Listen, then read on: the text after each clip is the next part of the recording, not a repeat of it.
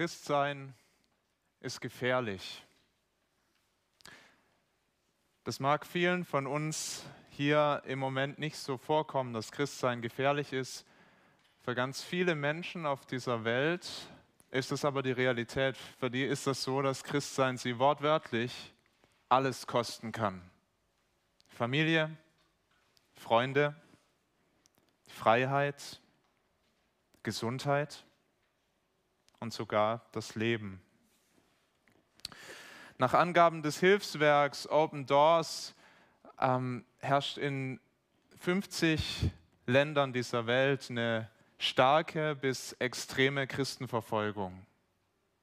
In den Ländern werden ähm, über 260 Millionen Christen verfolgt, werden gefoltert, werden in Gefängnisse gesteckt, die werden umgebracht für ihren Glauben, dafür, dass sie sagen, Jesus Christus ist mein Herr, dem folge ich nach. Manche erinnern sich vielleicht an dieses furchtbare Propagandavideo des Islamischen Staats, das wir vor äh, fünf Jahren auch in den Nachrichten sogar gesehen haben, wo 21 koptische Christen an den Strand äh, in Libyen gebracht wurden von Kämpfern des IS. Sonne scheint, das Wasser plätschert und diese Kämpfer des IS enthaupten sie da am Strand, weil sie Jesus Christus nachfolgen. Und das ist nur die Spitze des Eisbergs. Ähm, ich habe es gelesen in einem Artikel der Tageszeitung Die Welt, also eine weltliche Tageszeitung, die berichtet, 2019 wurden 4136 Christen ermordet. Und das ist die Zahl derer, die gezählt wurden, die bestätigt sind. Es gibt sehr seriöse Schätzungen, dass es 80.000 Christen pro Jahr sind, die den Märtyrertod sterben. Der heutige Predigttext, der wirft in diesem Zusammenhang eine ganz brennende Frage auf und er beantwortet sie auch. Kann Gott das wollen, dass Christen um seines Namens willen, um Jesu Namen willen leiden? Kann Gott es wollen? Oder noch konkreter gefragt, würde Gott eines seiner Kinder in eine Situation schicken, wo er schon weiß und wo er sogar noch seinem Kind sagt, du, da wirst du Leid erwarten, da wirst du Schmerz erwarten. Würde Gott sowas tun? Wir werden sehen, dass er das genau das mit Paulus gemacht hat. Und dass das in dieser Zeit hoch umstritten war bei den Christen. Ja, kann das denn sein, wenn Gott ihm sagt, da erwartet dich Leid in Jerusalem, dass er dann dahin geht? Sollte er die Info nicht nutzen und eher dem Leid entfliehen? Ich möchte uns diesen Text mal lesen, Apostelgeschichte 21, die Verse 1 bis 14.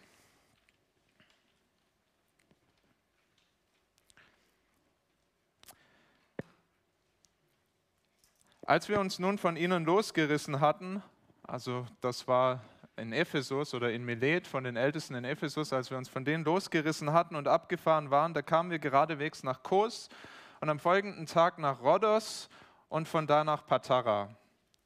Und als wir ein Schiff fanden, das nach Phönizien fuhr, stiegen wir ein und fuhren ab.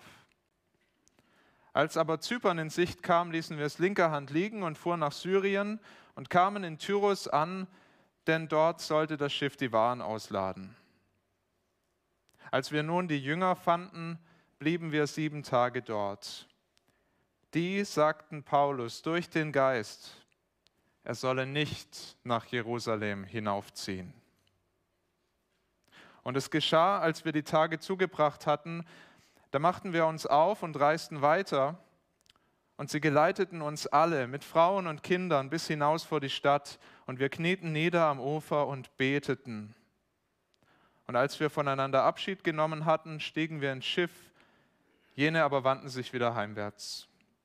Wir beendeten die Seefahrt und kamen von Tyrus nach Ptolemais, begrüßten die Brüder und blieben einen Tag bei ihnen.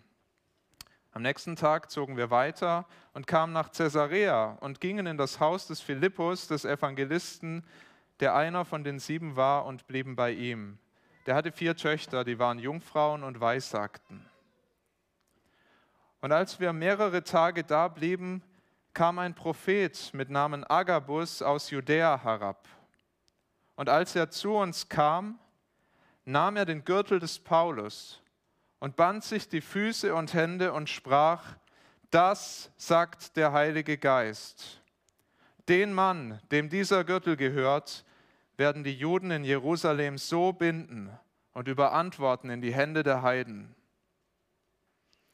Als wir aber das hörten, baten wir und die aus dem Ort, dass er nicht hinauf nach Jerusalem zöge. Paulus aber antwortete, was macht ihr, dass ihr weint und brecht mir mein Herz? Denn ich bin bereit, nicht allein mich binden zu lassen, sondern auch zu sterben in Jerusalem für den Namen des Herrn Jesus. Da er sich aber nicht überreden ließ, schwiegen wir und sprachen, des Herrn Wille geschehe. Das ist erstmal die Geschichte Gottes mit Paulus, die Mission von Paulus, aber sie stellt auch uns die Frage, wie gehen wir eigentlich mit Leid um? Wie blicken wir auf Leid? Was hat Gott auch mit Leid vielleicht in deinem und meinem Leben vor? Es ist ein sehr herausfordernder Text zum Abschluss dieser Predigtserie durch die Apostelgeschichte. Und ich möchte nicht leichtfertig über dieses Thema sprechen. Ich habe ähm, die Woche viel darüber nachgedacht und es ist beschämend, wie wenig ich für Jesus leiden musste. Wenn ich überhaupt davon sprechen könnte, dass ich für Jesus leiden musste, was habe ich denn verloren? Ich kenne das nicht, was der Paulus da kennt. Ich kenne auch das nicht, was die ähm, Christen in der Welt in anderen Ländern kennen. Ich möchte nicht leichtfertig darüber sprechen. Das ist ein sehr ernstes Thema.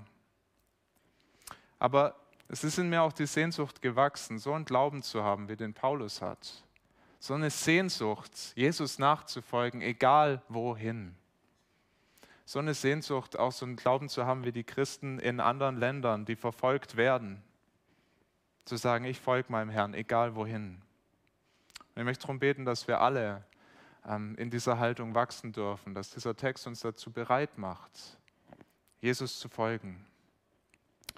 Vater, du siehst uns hier, wie wir hier so miteinander sind in diesem Gottesdienst. Du weißt, dass wir das so wenig kennen. Die meisten von uns kennen das so wenig, was es heißt, um Jesu Namen willen zu leiden.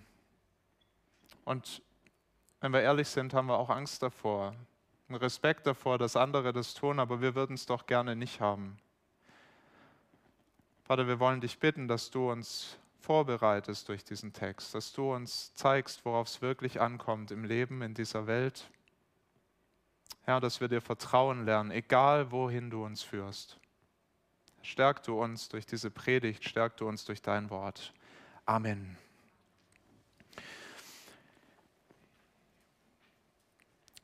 Der Paulus, der wollte an Pfingsten in Jerusalem sein, das haben wir jetzt schon die letzten Wochen immer wieder gesehen, der ist auf dem Weg nach Jerusalem und äh, wir lesen jetzt, dass er sich also in Milet ähm, losgerissen hat. Er musste da, also er hatte ja diesen Ältesten von Ephesus dort gesagt, ihr werdet mich nicht wiedersehen. Da sind viele Tränen geflossen. Und letztendlich mussten sie sich regelrecht losreißen, um weiterzukommen, weil er wollte an Pfingsten in Jerusalem sein. Und auf dem Weg dahin, da hat er viele Stationen gemacht. Wir lesen davon, so der, der Lukas hat es sehr schnell getaktet. Da ging es über Kos, Rhodos, Patara, Tyros, Syrien, Ptolemais, Caesarea. Aber die zwei wirklich wichtigen Stationen in diesem Bericht, das ist äh, zum einen Caesarea und noch davor ist das Tyros, wo sie in Gemeinden gehen, wo sie Christen treffen und wo zweimal ähm, ihm Leid angekündigt wird. Und äh, das sind die ersten beiden Punkte. Es sind zwei Leidensankündigungen und zwei Fehlschlüsse, die die Christen dort jeweils äh, geschlossen haben aus diesem Leid. Und dann sehen wir am Ende in den Versen 13 und 14 die richtige Interpretation dieser Leidensankündigung. Schauen wir zuerst nach Tyrus, wo das Schiff angehalten hat, um Waren zu entladen und wo Paulus und seine Mitarbeiter dann gleich wieder die Christen gesucht haben. Wahrscheinlich hat er sie wieder gelehrt, hat er sie zugerüstet. Aber Lukas möchte vor allem, dass wir eins hören und dass wir eins wissen, nämlich dass dort die Christen durch den Geist Paulus gesagt haben, geh nicht nach Jerusalem. Vers 4. Sagten Paulus durch den Geist, er solle nicht nach Jerusalem hinaufziehen. Vielleicht hatten die Christen eine Vision, vielleicht haben sie das wirklich gesehen, was da ihnen erwarten würde, was passieren würde. Vielleicht hatten einfach ein paar unabhängig voneinander den starken Eindruck, er soll da nicht hingehen. Wir wissen nicht, wie der Geist das genau ihnen gezeigt hat, aber wir wissen, sie haben gesagt, Paulus, stopp, geh den Weg nicht weiter. Das zeigt uns der Heilige Geist, das nimmt kein gutes Ende für dich. Jetzt wird der eine oder andere sagen, Moment mal, haben wir nicht gelesen, dass Paulus sich im Heiligen Geist das vorgenommen hat, nach Jerusalem zu gehen. Du hast den Auftrag gehabt. Haben wir nicht noch letzten Sonntag gehört, dass er den Ältesten von Ephesus gesagt hat, durch den Heiligen Geist gebunden fahre ich nach Jerusalem. Ich muss dahin. Apostelgeschichte 20, 22. Ja, was nun? Gehen oder nicht gehen? Also entweder hat sich Gott hier ganz gewaltig widersprochen oder einer hat ihn falsch verstanden. Und dass Gott sich widerspricht, das glauben wir wohl alle nicht. Niemals widerspricht sich Gott, der spricht klar. Und doch kann sein Reden bei uns Menschen, manchmal können wir das unterschiedlich verstehen, unterschiedlich interpretieren, nicht ganz klar verstehen, was will denn Gott hier eigentlich. Und genau das war hier der Fall. Wer hat sich geirrt? Und die ganze Geschichte lesen bis hierhin, Paulus vom Heiligen Geist vorbereitet, geschickt nach Jerusalem, wenn wir dann auch die Geschichte noch weiterlesen äh, und sehen, wie das auch immer wieder bestätigt wird, wie Gott diese Mission gebraucht, um sein Reich zu bauen, dann merken wir ganz schnell, Paulus hat sich nicht geirrt. Es waren die Jünger in Tyrus, die sich geirrt haben. Sie durften was Richtiges erkennen. Sie durften erkennen, es wird gefährlich für dich, Paulus, in Jerusalem. Das hat ihnen der Geist gezeigt. Das wird gefährlich. Aber sie haben dieses Leid falsch interpretiert. Sie haben gedacht, das zeigt uns Gott, damit wir den Paulus davon abhalten, dahin zu gehen. Wollten ihn beschützen. Das waren ja keine schlechten Motive. Die hatten den Paulus sehr lieb und die wollten ihn davor bewahren, jetzt ins Leid zu laufen. Konnte doch unmöglich Gottes Wille sein, dass Paulus leiden muss. Lesen nicht davon, was Paulus geantwortet hat, aber er wird ganz bestimmt ihr Denken korrigiert haben. Ihnen das ganz ähnlich gesagt haben wie den Ältesten von Ephesus. Der Heilige Geist hat mir gezeigt, dass mich Fesseln und Bedrängnisse erwarten mir gezeigt, ich, ihr sagt mir nichts Neues, ich weiß, was da passieren wird, das bestätigt mir der Heilige Geist. In jeder Stadt, in die ich komme, sagt er mir, dich erwartet Leid in Jerusalem, ich weiß das. Aber wisst ihr was? Ich soll diesen Weg gehen. Es ist Gottes Wille, sein Wille geschehe. Ganz offensichtlich haben das die Christen in Tyrus verstanden, was auch immer Paulus ihnen genau gesagt hat. Sie haben das verstanden und sie haben sich ihm nicht in den Weg gestellt. Sie haben sich hinter seine Mission gestellt. Sie sind mit ihm dann vor die Stadt gezogen. Lukas berichtet das. Die Frauen und die Kinder, alle sind mitgekommen. Sie sind ans Ufer gezogen, bis ans Ufer. Und da haben sie sich niedergekniet und sie haben innig gebetet für Paulus.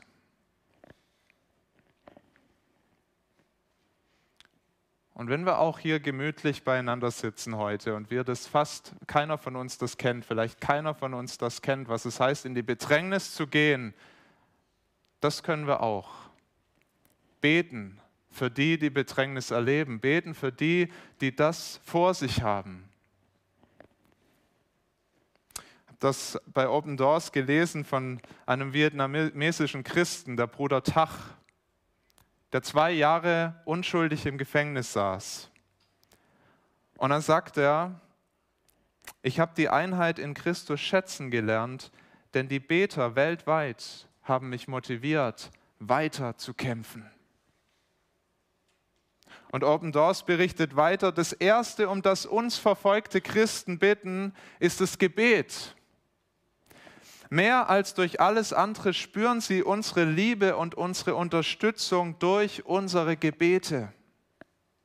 Ist es nicht erstaunlich, wenn die mit Christen reden von Open Doors, dann sagen die nicht, schickt uns Diplomaten, schickt uns Leute, die auf unsere Politiker einwirken, dass die Verfolgung ein Ende hat. Schickt uns Geld, dass wir fliehen können. Sagen, betet für uns. Das ist das Wichtigste, was ihr tun könnt. Betet für uns. Und beschämenderweise sagen die dann oft nicht mal, bete darum, dass diese Bedrängnis ein Ende hat. Bete darum, dass das ganz schnell aufhört, dass es keine Verfolgung mehr gibt. Gelesen von einer Glaubensschwester aus dem Nahen Osten, die sagt, betet nicht dafür, dass die Verfolgung aufhört. Betet vielmehr für die Christen für Mut, Ermutigung, für ihren Glauben und dafür, dass sie Zeugen für Gott sein können. Es gibt zahlreiche ähnliche Gebetsaufrufe und wir denken, das, das kann doch nicht Ihr Ernst sein, dass Sie uns sagen, betet nicht für ein Ende der Bedrängnis, betet nicht für ein Ende der Verfolgung, betet, dass wir stark sind im Glauben, dass Frucht daraus entsteht. Christen in Tyrus, die haben bestimmt so gebetet für Paulus, dass er Kraft hat, dass er standhaft diesen Weg geht, den Gott für ihn vorgesehen hat, dass er Frucht hervorbringt, dass Gott durch ihn Frucht wirkt. Lasst uns dem Beispiel folgen, lasst uns mehr beten für die verfolgten Christen in dieser Welt. Wenn du sagst, es ist mir zu weit weg, das ist mir zu distanziert, ja, gerade von Open Doors gibt es gute Hilfsmittel, wo du verfolgte Christen kennenlernen kannst, wo es Berichte gibt, was die erleben, wie es denen geht, wie die heißen auch, sodass man mit Namen beten kann dass man für Städte, für Länder beten kann, ganz konkret, dass Gott das gebraucht und Frucht hervorbringt. Erweckung.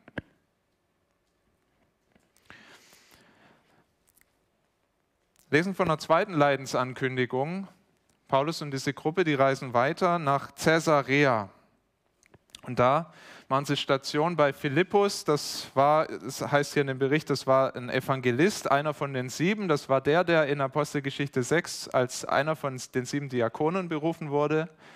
Und äh, der Evangelist, der in Apostelgeschichte 8 in, in Samarien evangelisiert hat und dann auch diesem Kämmerer von Äthiopien ähm, das Evangelium sagen durfte und der zum Glauben kam. Heißt dann noch, der hatte vier Töchter, die weissagten weiß, das finden jetzt viele spannend. Was heißt denn das ganz genau? Sehen wir uns für eine Bibelstunde auf. Lukas berichtet das vor allem, um uns zu zeigen, ich war da, ich war in dem Haus. Ich war bei dem Philippus zu Hause, der hatte vier Töchter, die weissagten. Und wenn du damals in dieser Zeit den Bericht gelesen hast, dann konntest du auch hingehen nach Caesarea und sagen, ich suche den Philippus. Ja, welchen Philippus? Ja, der Philippus mit den vier Töchtern, die weissagen. Er hat hier in dem Text keine, geht da nicht tiefer drauf ein. Wichtiger ist die andere Weissagung, die andere Prophetie, nämlich von dem Agabus.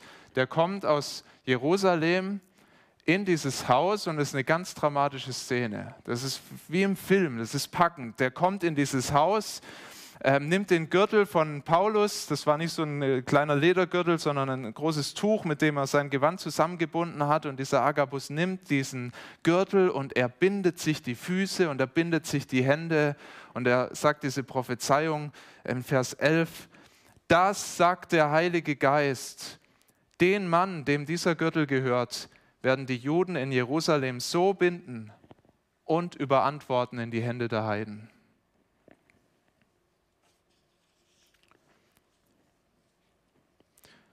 Das kann man sich nicht dramatisch genug vorstellen. Und die Leute, die sehen das und die wissen, Agabus, das ist ein Prophet. Agabus, weiter vorne in der Apostelgeschichte lesen wir, hat eine Hungersnot vorausgesagt. Agabus, der konnte im Namen Gottes sagen, was in der Zukunft passiert. Und er zeigt ihnen das an und die Menschen erschrecken zutiefst, die Christen und auch die Mitarbeiter von Paulus und die sagen, geh da nicht hin. Die betteln, die bedrängen ihn, die weinen viele Tränen und sagen, Paulus, mach das nicht. Der Heilige Geist, der hat doch was vor, dass er uns das zeigt. Der will dich warnen. Das ist ein Ausweg. Geh nicht. und können wir sie nicht gut verstehen. Wie würdest du reagieren, wenn ein lieber Mensch, wenn dein Sohn, deine Tochter, ein ganz lieber Freund, wenn er dir sagen würde, ich denke, dass Gott möchte, dass ich nach Nordkorea gehe, um das Evangelium zu bringen, oder nach Afghanistan oder nach Somalia. Ich frage mich, wie ich reagieren würde, wenn, wenn meine Tochter Jael in 20 Jahren zu mir kommt und sagt, du Papa, ich glaube, Gott möchte, dass ich nach Afghanistan gehe und den Menschen dort das Evangelium bringe. Ich weiß, das wird gefährlich. Ich weiß, dass das mit Leiden verbunden sein wird. Vielleicht kostet es mich mein Leben. Aber ich weiß, Gott will mich da in Afghanistan haben. Würde ich sagen, ja, geh. Geh mit Gottes Segen. Ich kann dich ähm, frohen Herzens dahin ziehen lassen. Ich hoffe, dass ich das sagen könnte. Ich bin mir aber nicht so sicher. Hast du es denn dir gut überlegt? Das müssen wir mal ganz genau prüfen und im Herzen dieser Wunsch, dass es doch bitte nicht so sei. Manchmal stelle ich mir auch selber die Frage, ja, wäre ich denn bereit? Ich meine, so, das kann man sich ja so im Studierzimmer sich überlegen, ja, wäre ich denn bereit, nach Nordkorea zu gehen? Wenn nicht, warum denn nicht? Und das sind Fragen, da geht es dann wirklich ans Herz und da kommt viel raus. Also es gibt ja auch viele gute Gründe, also Sprachbarrieren und so weiter. Aber Gott zeigt mir da auch immer wieder, wie bequem ich bin. Dass ich um jeden Preis eigentlich das Leid gerne fliehen möchte. Dass ich mein warmes Bett viel zu sehr mag, dass ich die Sicherheit, die ich hier habe, viel zu sehr mag, dass ich das Gesundheitssystem, oh, ich liebe das, dass ich einfach zum Arzt gehen kann und all das viel mehr mag, als diese Unbequemlichkeit, irgendwo hinzugehen, um seines Namens willen. Wie ist das bei dir? Bist du offen? Bist du bereit dazu, für Jesus auch dahin zu gehen, wo es schwierig wird?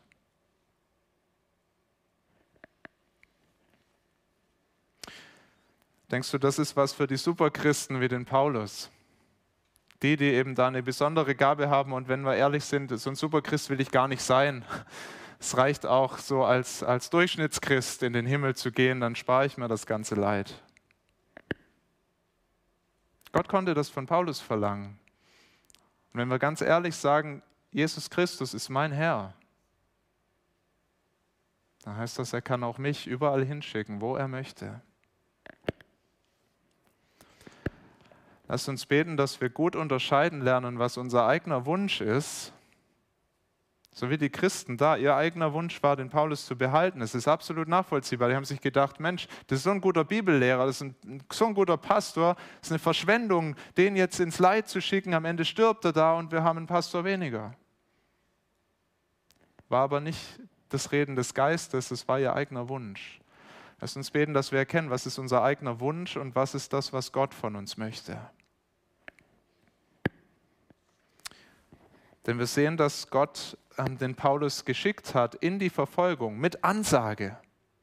Es ihm immer wieder gesagt, du wirst dort leiden, ich will dich da haben. Und das wird jetzt in den letzten Versen sehr deutlich, dass das ähm, ja, Paulus auch erkannt hat und er danach gelebt hat ähm, an seiner Reaktion in Vers 13, dass er zu ihnen sagt, was macht ihr mir denn das Herz so schwer? Was macht ihr, dass ihr weint? Was brecht ihr mir das Herz? Mit anderen Worten, macht es mir doch nicht so schwer, stellt euch nicht mir in den Weg in dieser Mission. Ich muss gehen, stellt euch hinter meine Berufung. Vielleicht wie die Christen in Tyrus, betet für mich, stellt euch hinter mich. Warum? Vers 13, denn ich bin bereit, nicht allein mich binden zu lassen, sondern auch zu sterben in Jerusalem für den Namen des Herrn Jesus. Paulus hatte dieselben Fakten. Er weiß, dass großes Leid kommt, aber er zieht einen ganz anderen Schluss. Er sagt, Gott sagt uns nicht, dass das kommen wird, damit ich fliehe. Er bereitet mich vor, will, dass ich dahin gehe, dass ich das Evangelium bringe war sich seiner Berufung ganz gewiss.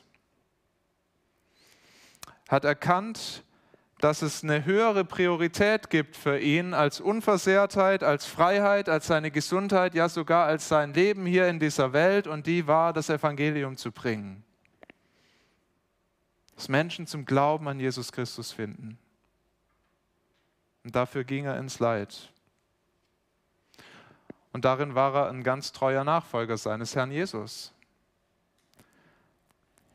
der ja auch oft seinen Jüngern gesagt hat, ich werde Leid erleben. Lukas berichtet das dreimal, drei Ankündigungen von Jesus selber, der sagt, ich muss, ich bin gekommen, um mein Leben zu lassen. Ich gehe ans Kreuz, ich gebe mein Leben für euch.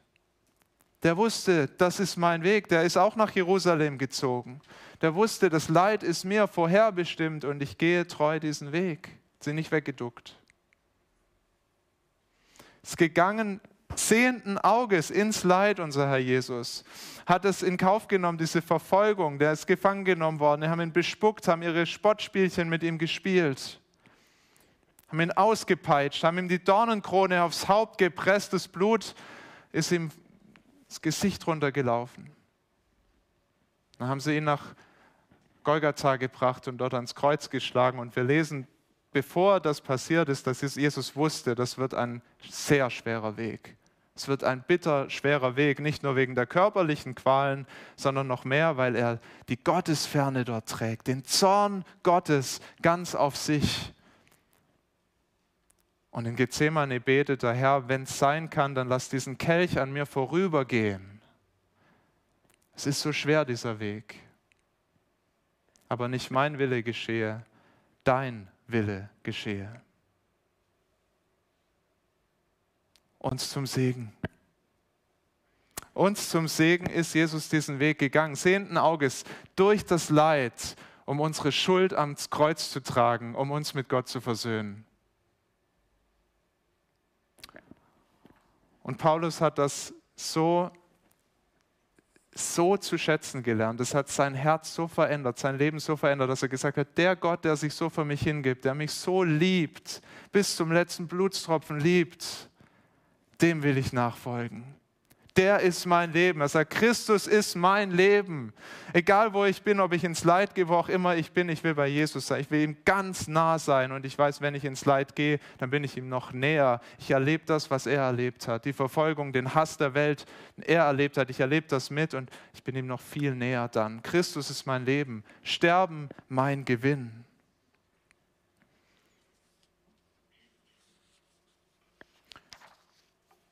Und das macht er diesen Jüngern dort deutlich, das macht er uns auch deutlich. Und das sollen wir uns wirklich, das soll, das soll unser Herz prägen. Diese Liebe für Jesus, dass wir das wirklich doch noch mehr erkennen, was er für uns am Kreuz getan hat.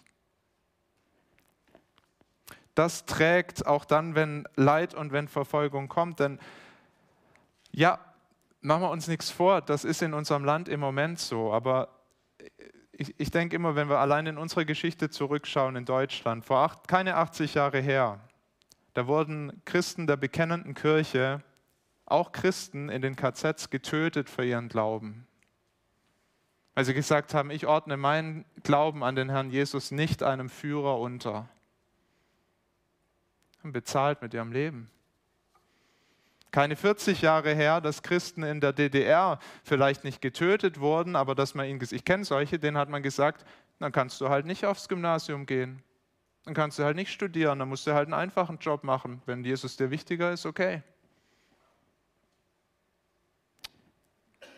Die Zeiten, die können auch hier wieder kommen, auch in unserem Land, und wir sollten vorbereitet sein und das nicht wichtiger nehmen, all diese Dinge, die zu dieser Welt gehören, sondern unser Herr Jesus, der sagt zu seinen Jüngern, ich sende euch wie Schafe unter die Wölfe.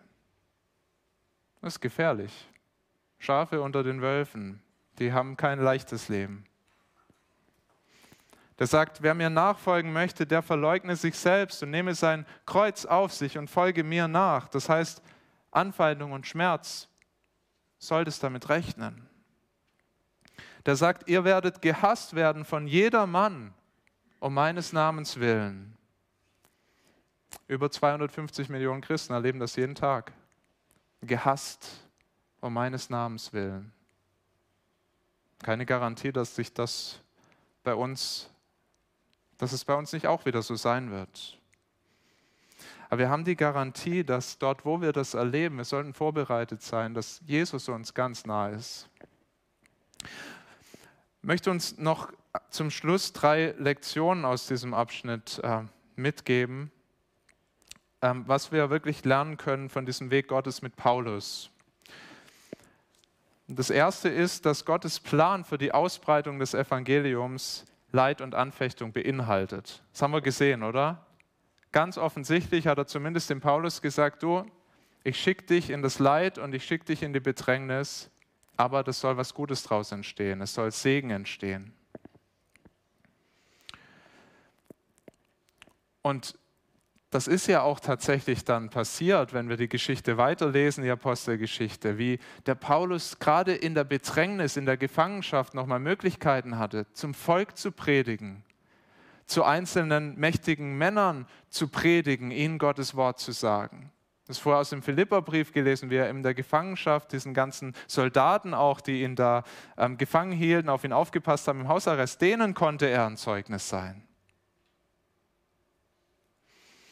Und Gott gebraucht das vor allem deshalb, weil er damit der Welt vor Augen stellt, wie Jesus selbst ist. Christen sind ein Zeugnis dafür, weil sie unschuldig um des Namens Jesu willen leiden. Der Paulus war ein Zeugnis dafür, ein Bild quasi, was Jesus getan hat für uns. Es ist so eindrücklich von einem Asylbewerber, der bei einer Taufe mal erzählt hat, wie er einen anderen hart zugesetzt hat in seinem Heim, der Christ war und ihn geschlagen hat und der hat sich nicht gewehrt sondern der hat ihn in die Gemeinde eingeladen. Und das hat ihn so zum Nachdenken gebracht, weil er gesagt hat, wie kann denn das sein? Ich schlage den, ich verfolge den und der schlägt nicht zurück, sondern er liebt mich und er lädt mich in die Gemeinde ein. Ja, so ist das, wenn Menschen in dieser Welt, die, die Welt hasst die Christen, aber es wird immer wieder Menschen geben, denen Gottes Herz öffnet, wenn sie das sehen wie Christen unschuldig für ihren Glauben verfolgt werden und die zum lebendigen Glauben finden. Gott gebraucht das als ein Mittel. Der, der, Theologe John Piper sagt, Drangsale und Anfechtungen sind nicht nur das Ergebnis missionarischer Fruchtbarkeit, sondern auch das Mittel dazu. Deshalb überall, wo die Gemeinde richtig rasant wächst, da wirst du auch Verfolgung finden, harten Druck aus der Gesellschaft. Wie wir dann damit umgehen, das sieht nicht immer so aus, wie Paulus das gemacht hat. Das möchte ich an der Stelle auch sagen. Wir wissen von Paulus, dass er ab und zu auch geflohen ist. Der ist nicht immer diesen Weg gegangen. Das ist sehr individuell und das wird Gott uns zeigen, was dran ist. Fliehen oder den Weg weitergehen. Davon bin ich überzeugt. Habt es gelesen von ähm, John Bunyan, ein Pfarrer im 17. Äh, Jahrhundert, der zwölf Jahre lang im Gefängnis saß und ihm hat man gesagt, du musst einfach nur hier unterschreiben, ich predige nicht mehr. Dann kommst du frei. Eine kleine Unterschrift, ich predige nicht mehr, dann kannst du aus dem Gefängnis gehen. Und er hat gesagt, das kann ich nicht. Ich muss, ich muss predigen. Lieber bleibe ich im Gefängnis. Aber der gleiche John Bunyan sagt dann auch zum Thema Fliehen oder Weitergehen ins Leid, bei dieser Angelegenheit gibt es nur wenige Regeln. Der Mensch kann selbst am besten beurteilen, wie stark er im Augenblick ist und welches Gewicht dieses oder jenes Argument für das Herz hat, ob er standhält oder flieht. Es gibt keine Regel, mach es immer wie Paulus. Es kann sein, dass Fliehen dran ist. Verlass dich drauf, wenn er dich in so eine Situation bringt. Gott wird dir zeigen, was dran ist. Zweite Lektion. Um Jesus Christus auch im Leid nachzufolgen, da musst du die Verlorenen lieben. Da musst du die Verlorenen lieben. Der Paulus, der hat die Verlorenen geliebt. Hat die so geliebt, lesen das im Römerbrief, wie er über sein eigenes Volk schreibt, über die Juden. Er sagt, ich selber wünschte, verflucht und von Christus getrennt zu sein für meine Brüder. Das ist eine harte Aussage, oder? Das ist, Das ist Liebe. Ich wünschte selber, dass, ich, dass, dass Jesus mich verflucht und verdammt, wenn nur mein ganzes Volk gerettet wäre. Das können am besten die nachempfinden, die einen lieben Menschen haben, der nicht an Jesus glaubt und die sagen, ach, was würde ich alles dafür geben, wenn er doch glauben kann? Paulus hat sie geliebt und es war für ihn ein ganz großer Schmerz, dass sein eigenes Volk den Messias, dass ganz viele aus seinem eigenen Volk den Messias abgelehnt haben. Und deshalb konnte er nach Jerusalem ziehen, weil er wollte sein Volk, er wollte ihnen nochmal predigen, hat ihnen gepredigt. Steht um deine Liebe zu den Verlorenen. Lass uns beten, dass Gott uns wirklich eine brennende Liebe schenkt für sie, die das aushält, die Widerstand aushält, dass sie es so lieb haben. Es gibt ja nur einen Weg zu Gott. Glaube an Jesus Christus. Und das fängt ja auch nicht in Nordkorea oder Afghanistan an, sondern vor unserer eigenen Haustür. Es gibt ja vielleicht auch Menschen in unserem Umfeld, denen wir das Evangelium nicht sagen, weil wir Angst haben, dass sie uns dann komisch finden oder dass wir Nachteile erleben, dadurch, dass wir es ihnen sagen. Das ist das erste Trainingsfeld, diese Angst zu überwinden. Aber du musst die Verlorenen lieben. Kein frommer Druck, sondern die Liebe zu unseren Mitmenschen, die verloren sind ohne Christus. Und dann das Dritte, das ist das Wichtigste, das kommt eigentlich davor, aber ich will es ans Ende stellen, dass wir mit dem Gedanken rausgehen. Um Jesus Christus auch im Leid nachzufolgen, musst du Gott kennen und Gott lieben. Das ist noch wichtiger. Paulus, der kannte seinen Gott. Der wusste, wie sehr Gott ihn liebt der wusste, Gottes Führung kann ich vertrauen in den guten Zeiten, aber auch wenn er mich ins Leid führt, dem Gott kann ich vertrauen. Seinen, den größten Vertrauensbeweis gegeben, den es gibt am Kreuz. Dem Gott kann ich vertrauen. Und auch das haben wir vorher gehört, wie, wie sehr er ihn geliebt hat. Es hat ihn, der hatte eine Sehnsucht, zu diesem Gott zu kommen. Gesagt, ich weiß gar nicht, was ich lieber hätte, sterben, weil dann bin ich bei Christus. Das ist das Beste, was dir passieren kann. Herrliche Ewigkeit mit Jesus Christus. Oder noch hier bleiben, dann kann ich noch mehr Menschen erreichen mit dem Evangelium. Das ist Win-Win. Ah, ich habe meinen Gott so lieb. Und diese Freude auf die Ewigkeit mit Jesus, diese Freude an der Beziehung zu Gott, diese Liebe zu Gott, die hat ihn ähm, freigesetzt, mutig zu missionieren. Und der Blick auf Jesus, der macht auch uns bereit zu leiden. Wenn du das verstehst, tiefer und tiefer, wie sehr er dich zuerst geliebt hat, wie viel Hingabe, sein Opfer. Und seine Liebe ist ja so erstaunlich groß, die trägt ja auch dann, wenn wir versagen.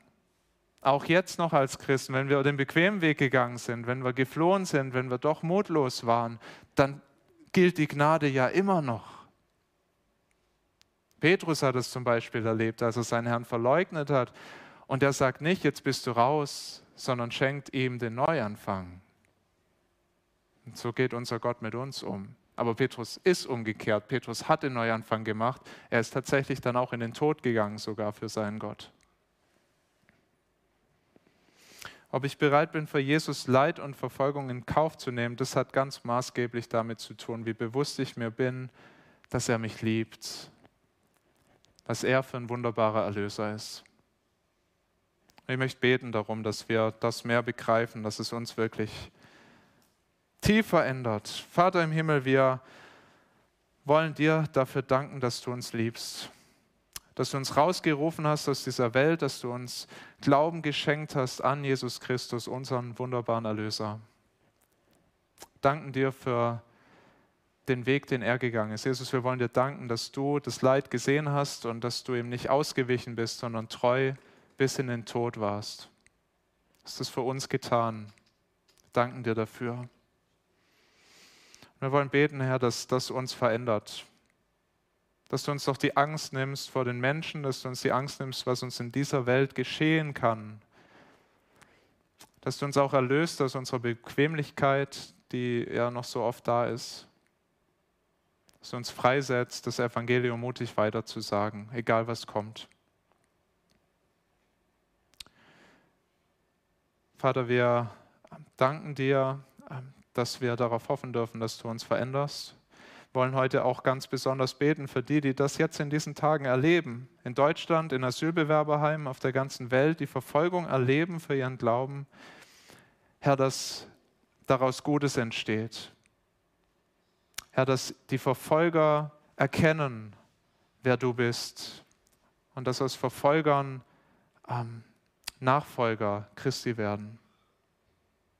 Herr, gebrauch du diese Verfolgung zu deinem guten Ziel, dass mehr Menschen gerettet werden. Und stärk du die Geschwister in ihrer Bedrängnis. Lass sie deine Liebe besonders spüren. Herr, und zieh es nicht länger, als das unbedingt nötig ist. Herr, wir beten, dass du unsere Herzen weich machst für die Geschwister in dieser Welt, die das gerade erleben, Herr, und dass wir ähm, auch bereit werden, überall hinzugehen, wo du uns haben willst. Dein Wille geschehe. Amen.